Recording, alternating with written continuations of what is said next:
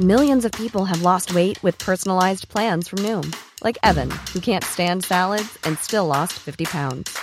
Salads, generally, for most people, are the easy button, right? For me, that wasn't an option. I never really was a salad guy. That's just not who I am. But Noom worked for me. Get your personalized plan today at Noom.com. Real Noom user compensated to provide their story. In four weeks, the typical Noom user can expect to lose one to two pounds per week. Individual results may vary.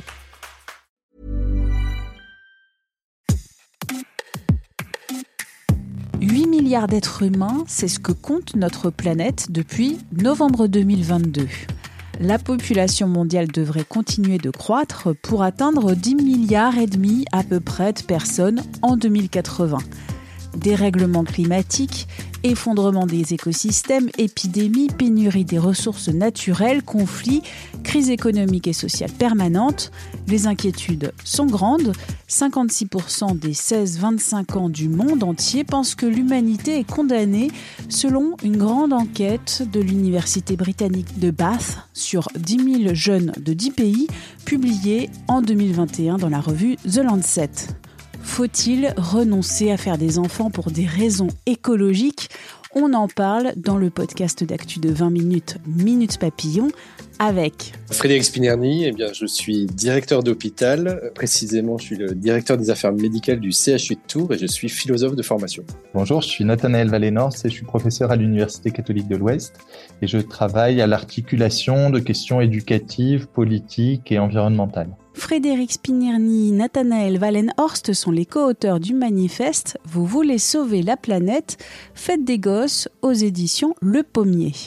Revenons sur le titre et l'ambition de ce manifeste Faites des gosses qui ne propose pas de politique en faveur des naissances, mais, je cite, de redessiner les contours des rapports sociaux liés à l'engendrement, ce qu'on pourrait nommer générativité sociale, pratique visant à renforcer le lien social et à augmenter notre pouvoir de commencer une action susceptible de modifier la marche des choses. Ça fait trois lignes. Frédéric Spinerny, qu'est-ce que ça veut dire? C'est que le principal objectif, je pense, de notre société, c'est de ne pas déconsidérer la question euh, des enfants, mais justement de reprendre la l'essence de la de la naissance, c'est-à-dire le renouveau social et politique et les pratiques sociales en elles-mêmes. Et nous, on vise les pratiques sociales. On ne vise pas justement euh, la question de, de la natalité. C'est ce qui nous importe. Pendant des années, euh, moi, j'ai travaillé autour de, des questions environnementales et donc du coup, j'ai plongé comme ça dans toute une littérature euh, scientifique pour essayer de comprendre euh, ce qui se passe. Et ça m'a vraiment, mais ça m'a désingué le cerveau de prendre conscience de l'ampleur de la non-durabilité du monde, prendre conscience aussi de, l'ampleur de l'injustice structurelle qui est au cœur de nos politiques publiques, qui est au cœur de notre modèle économique, etc. On bouffe la planète et on se gave comme c'est pas possible, sans penser en fait à demain, sans penser aux autres, sans penser aux, plus démunis, euh, etc. Et au milieu de tout ça, ben, quand euh, j'échangeais avec euh, les étudiants, etc., je pouvais entendre régulièrement, mais ben, j'ai pas envie d'avoir des enfants ou j'ai peur d'avoir des enfants, j'ai peur de faire naître dans ce monde qui est mauvais. Pour euh, diminuer l'empreinte environnementale des, des, humains, moi, je vais prendre ma part et je vais prendre ma part de façon un peu radicale et catégorique parce que les responsables politiques ne le font pas et je ne vais pas avoir d'enfants. Et en fait, dans ce genre de truc, moi, ça générait un, ça générait une espèce de tristesse de me dire, c'est pas possible que ce soit que ce soit la solution. Faire des enfants, ça peut donner du sens à la vie, ça peut organiser la vie. Et puis d'une certaine façon, euh, le fond de ce qu'on a essayé de dire aussi, c'est mais en fait, on va pas lâcher le combat. On va essayer de gagner ensemble, de rendre le monde plus juste, plus humain, plus durable, et on va pas juste le, le céder, le livrer aux marchands, aux rapaces, etc. Je résume. Pas d'enfants, pas de désir, pas d'avenir, pas de projection dans l'avenir. Or, comment on fait quand 85% des jeunes sont angoissés par le changement climatique? Ça, c'est le résultat d'une consultation auprès de 50 000 étudiants français en 2021. Et que le chaos climatique avance au galop, je cite ici Antonio Guterres, secrétaire général de l'ONU, en octobre 2022. Je pense que le moteur de notre manifeste, c'était justement de dépasser la sidération des mauvaises nouvelles. On a décidé de prendre un peu de recul pour montrer que les situations cataclysmiques euh, dans l'histoire de notre civilisation, elles sont légion. Donc euh, notre objectif, c'était d'écrire un manifeste court pour dire non, il faut agir, pas de sidération, on agit. Agir, ce n'est pas mettre fin aux générations, concrètement, ça veut dire quoi? Ça veut dire se concentrer sur, un, éduquer les nouvelles générations, donc il faut faire des enfants, et deuxièmement, les éduquer aux pratiques sociales qui sont vertueuses et qui limitent concrètement les modalités de notre société qui polluent, détruisent euh, et euh, développent des comportements de prédation. Bien sûr, chacun est libre de décider ou pas d'avoir des enfants. Enfin, c'est une décision extrêmement euh, intime là-dessus. On se permet pas de dire quelque chose et on veut quand même en parler un peu. et on veut quand même, d'une certaine façon, dire, mais en fait, quand on regarde le monde, on a un monde qui est empreint du, du passé partout. Le seul endroit où il y a un peu d'avenir, ben, en fait, c'est les jeunes, c'est les enfants qui matérialisent ce qui n'est pas encore là, ce qui va pouvoir advenir, euh, etc. Ce monde qui est là, dont on a connaissance de combien il est mauvais, injuste, tenu par euh, des personnes cupides, etc. On lui espère un avenir, en tout cas. Et on lui espère un avenir dans un combat et ce combat, c'est pas aux enfants de les mener, non, non, non, non, c'est à nous, les adultes, etc.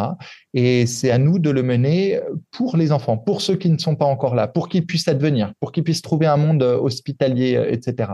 Se retirer à un moment donné de ce combat, de cette arène. Nous, on avait l'impression que c'était d'une certaine façon euh, laisser les marchands gagner fondamentalement, il faut politiser les questions environnementales, c'est remettre dans la loi dans la constitution euh, des limites qui vont contenir nos existences individuelles et cette maximisation complètement folle des intérêts individuels, etc. 8 milliards d'humains aujourd'hui, près de 11 milliards en 2100. Limiter les naissances, c'est l'une des mesures préconisées par de nombreuses voix dans le monde, dont 15 000 scientifiques de 184 pays qui ont signé un manifeste pour sauver la planète en 2017. Autant d'appels au malthusianisme. Ça, c'est une théorie selon laquelle limiter volontairement les naissances, c'est une solution pour réduire la misère sur Terre. Cette théorie du malthusianisme, elle date de la fin du XVIIIe siècle. Frédéric Spinerny, Nathanaël Wallenhorst, c'est quoi le problème pour vous avec le malthusianisme? Pour reprendre un peu euh, dans le texte de Malthus, euh, Malthus a un esprit un peu un peu grinçant et puis euh, l'esprit anglais de son époque et ses prévisions ne se sont pas avérées exactes, même si sa pensée, vous avez raison, est, encore très présente. Mais ce qui est intéressant, c'est que pendant les deux siècles qui ont suivi l'apparition de ce texte, les humains ont inventé quelque chose pour faire démentir en vérité euh, cette espèce d'incompatibilité entre euh, le plus d'humains euh, sur une terre qui a l'air d'être quand même assez unique en son genre et la limitation des ressources naturelles. Cette pensée, elle est forte parce que évidemment, elle revient aujourd'hui et vous l'avez dit que euh, les Nations Unies ont annoncé euh, que le 8 milliardième être humain était, était né récemment. Et dans les projections, vous avez raison, il y a une possibilité, en tout cas sur l'une des trois grandes hypothèses euh, du rapport de 2022, il y, a, une hypothèse à 15 milliards d'êtres humains. Maintenant, moi, ce qui me gêne, c'est qu'il y a d'autres manières de faire qui touchent plus notre société de production. Il y a le gaspillage alimentaire et il y a quelque chose qui pourrait être intéressant aussi. C'est l'éducation des filles, euh, notamment dans les pays euh, les, moins développés.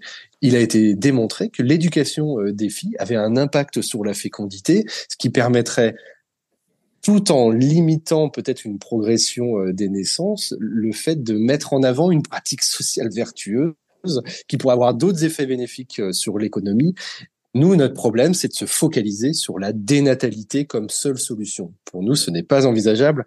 C'est se tromper de, combat et c'est effectivement, comme le disait Nathanaël, le fait d'éviter la politisation de euh, pas mal de problématiques actuelles. Quand la politique est à destination des marchés, elle devient folle, elle perd ce qui lui donne tout son sens. Ce qui lui donne son sens, c'est la préparation d'un avenir hospitalier pour ceux qui ne sont pas encore là, pour qu'ils puissent advenir, pour les jeunes, etc. C'est ça le sens profond à un moment donné d'une politique, ce dont on a besoin. Selon vous, le problème, c'est l'augmentation de la population qui s'accompagne d'une augmentation exponentielle de la consommation. Faut-il donc limiter les naissances dans les pays riches, laisser la possibilité d'en avoir plus des enfants dans les pays pauvres? Si on a écrit ce manifeste, c'est justement, on a bien compris qu'il y avait le camp de la formalisation excessive de nos vies intimes dans les pays occidentaux, avec euh, un tracé qui va bien avec le modèle de production. On fait, on fait euh, deux, allez maximum trois enfants, voire un unique. Comme ça, ça nous dérange pas trop pour travailler. Et puis deux parents euh, versus un seul enfant, il y en a un qui peut aller faire ses loisirs. Nous, notre notre topo, c'est de dire non, arrêtons de focaliser sur la dénatalité, changeons les rapports de production. Point barre. Nos sociétés, là, elles sont devenues complètement barges, c'est-à-dire on est en train de foncer pleine balle dans un mur. Et ça, c'est grave, c'est gravissime. Et on a devant nous de la rupture, soit une rupture dans le fonctionnement du système Terre qui conduit à un chaos civilisationnel et sociétal, soit une rupture sociopolitique dans nos modes de consommation et de production, dans notre modèle économique en tant que tel, pour contenir l'emballement bioclimatique. C'est à cet endroit qu'une rupture radicale est, absolument nécessaire. Et donc, c'est-à-dire à un endroit où il faut sortir du capitalisme rentier et spéculatif, sortir de la maximisation des intérêts individuels, sortir de la démocratie. C'est quoi? Bah, On est libre, on est libre de faire ce qu'on veut. Pour expérimenter, ah bah la démocratie, c'est je bute contre des limites, des limites à la maximisation de mes intérêts, à ma consommation, etc., etc. Des quotas sont absolument nécessaires dans l'organisation des vies euh, individuelles, etc. Et c'est pas à un moment donné d'arrêter de faire des enfants, ça, ça, ne résout pas le cœur du problème, qui est à un moment donné un système économique qui est vraiment mortifère et, et problématique. Vous êtes intéressé par nos sujets sur la démographie Allez donc voir nos articles sur 20minutes.fr. Merci d'avoir écouté cet épisode de Minute Papillon, un podcast d'Anne-Laetitia Béraud pour 20 minutes. S'il vous a plu, n'hésitez pas à en parler autour de vous, à le partager sur les réseaux sociaux. Abonnez-vous gratuitement sur votre plateforme ou appli d'écoute préférée pour ne pas les nommer peut-être Apple Podcast, Spotify. À très vite et d'ici la bonne écoute des podcasts de 20 minutes comme Tout s'explique.